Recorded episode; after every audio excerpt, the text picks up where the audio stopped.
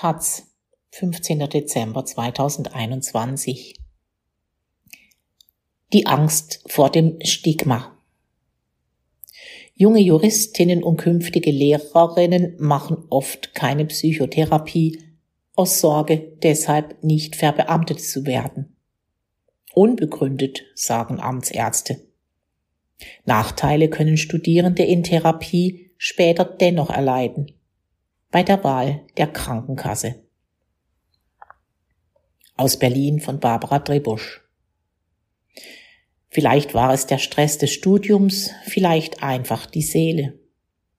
Christian Bergmann rutschte während des Jurastudiums in eine depressive Phase.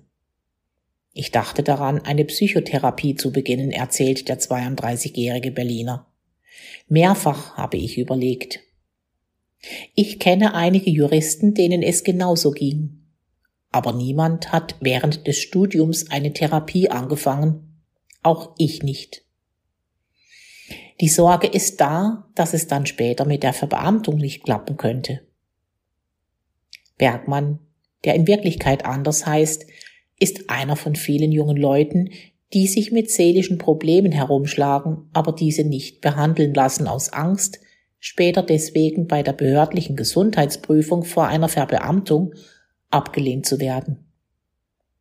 Bergmanns Bekannter Wolfgang Schuster, Name ebenfalls geändert, auch Jurist, hat deshalb ein paar Therapiestunden lieber aus eigener Tasche bezahlt, damit diese Gespräche nicht aktenkundig werden.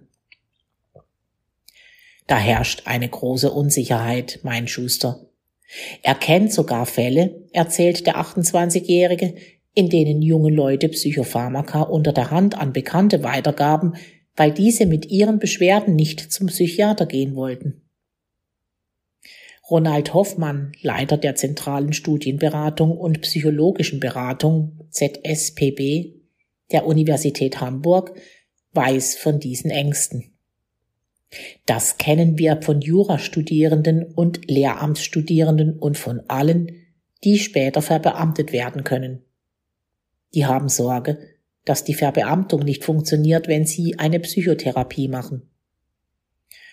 Vor jeder Verbeamtung auf Lebenszeit müssen Bewerberinnen wahrheitsgemäße Angaben zu ihrem Gesundheitszustand und zu ihrer Vorgeschichte machen und oft auch persönlich beim Amtsarzt erscheinen. Dieser muss eine Prognose zur späteren Dienstfähigkeit erstellen. Sind die Ängste davor übertrieben? Eine Umfrage der Taz bei Amtsarztstellen ergab, dass die Bedenken der späteren Beamtenanwärterinnen eher unbegründet sind, was die Begutachtungen betrifft.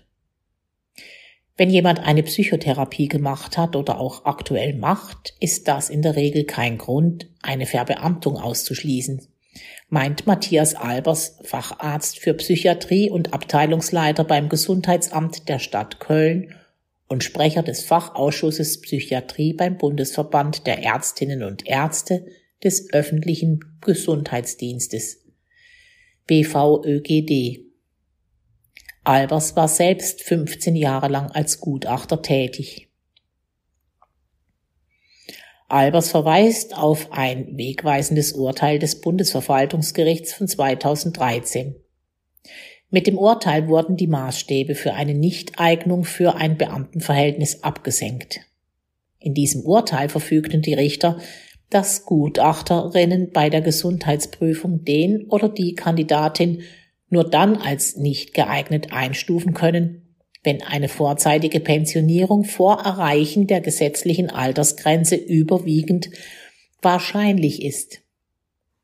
In den Jahren davor mussten die Gutachterinnen zu dem Schluss kommen, dass eine Eignung dann vorliege, wenn eine Diensttauglichkeit bis zum Pensionsalter wahrscheinlich sei.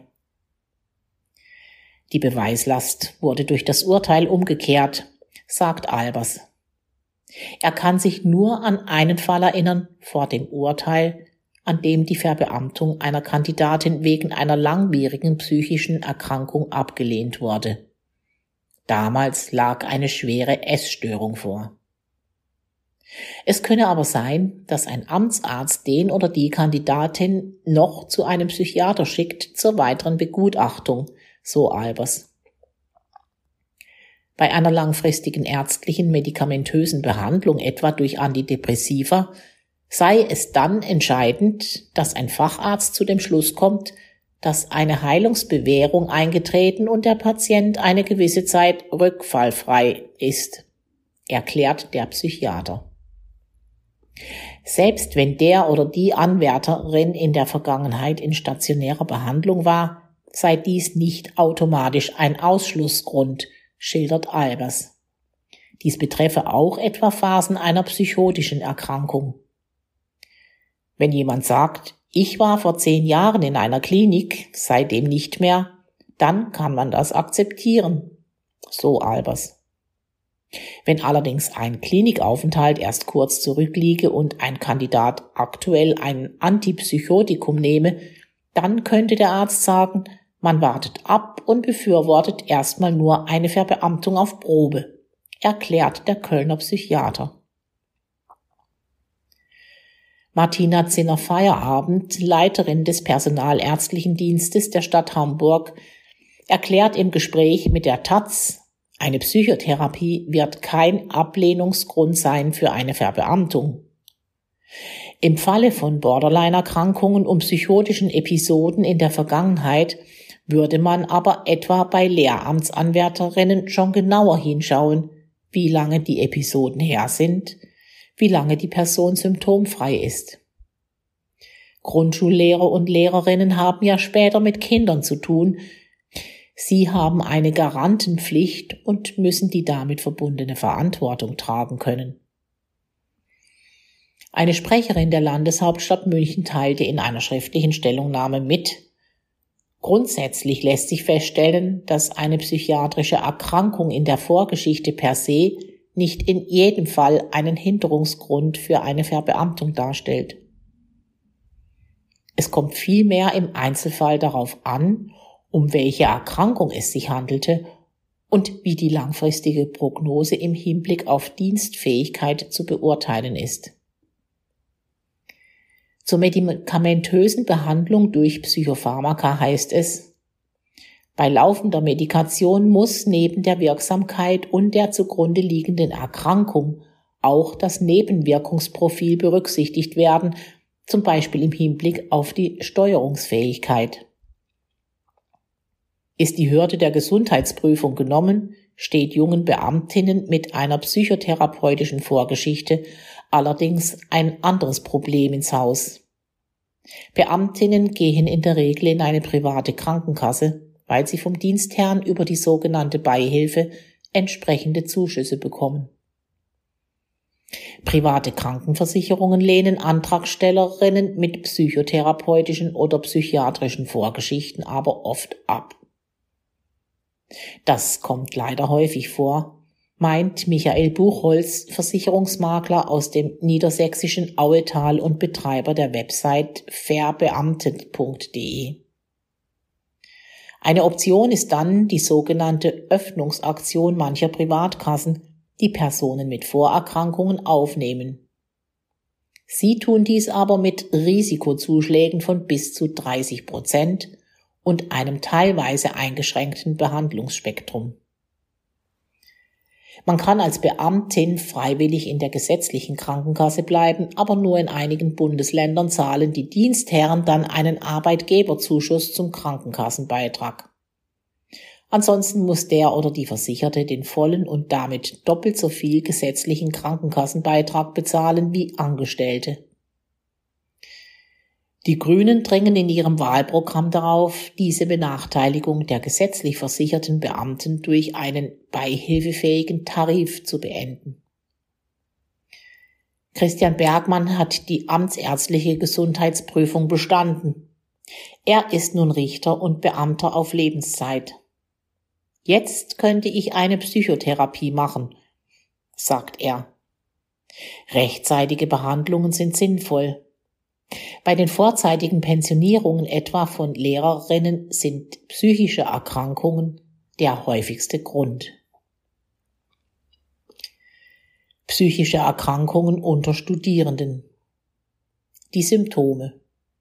Schon vor Corona klagte jeder vierte Studierende über ein hohes Stresserleben und Erschöpfung.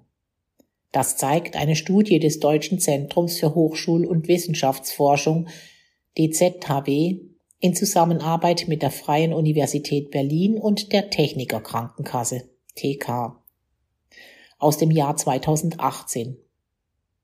Am häufigsten erleben demnach Studierende in den Sprach- und Kulturwissenschaften psychische Belastung.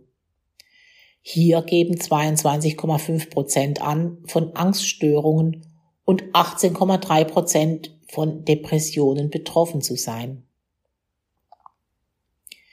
Die Diagnosen.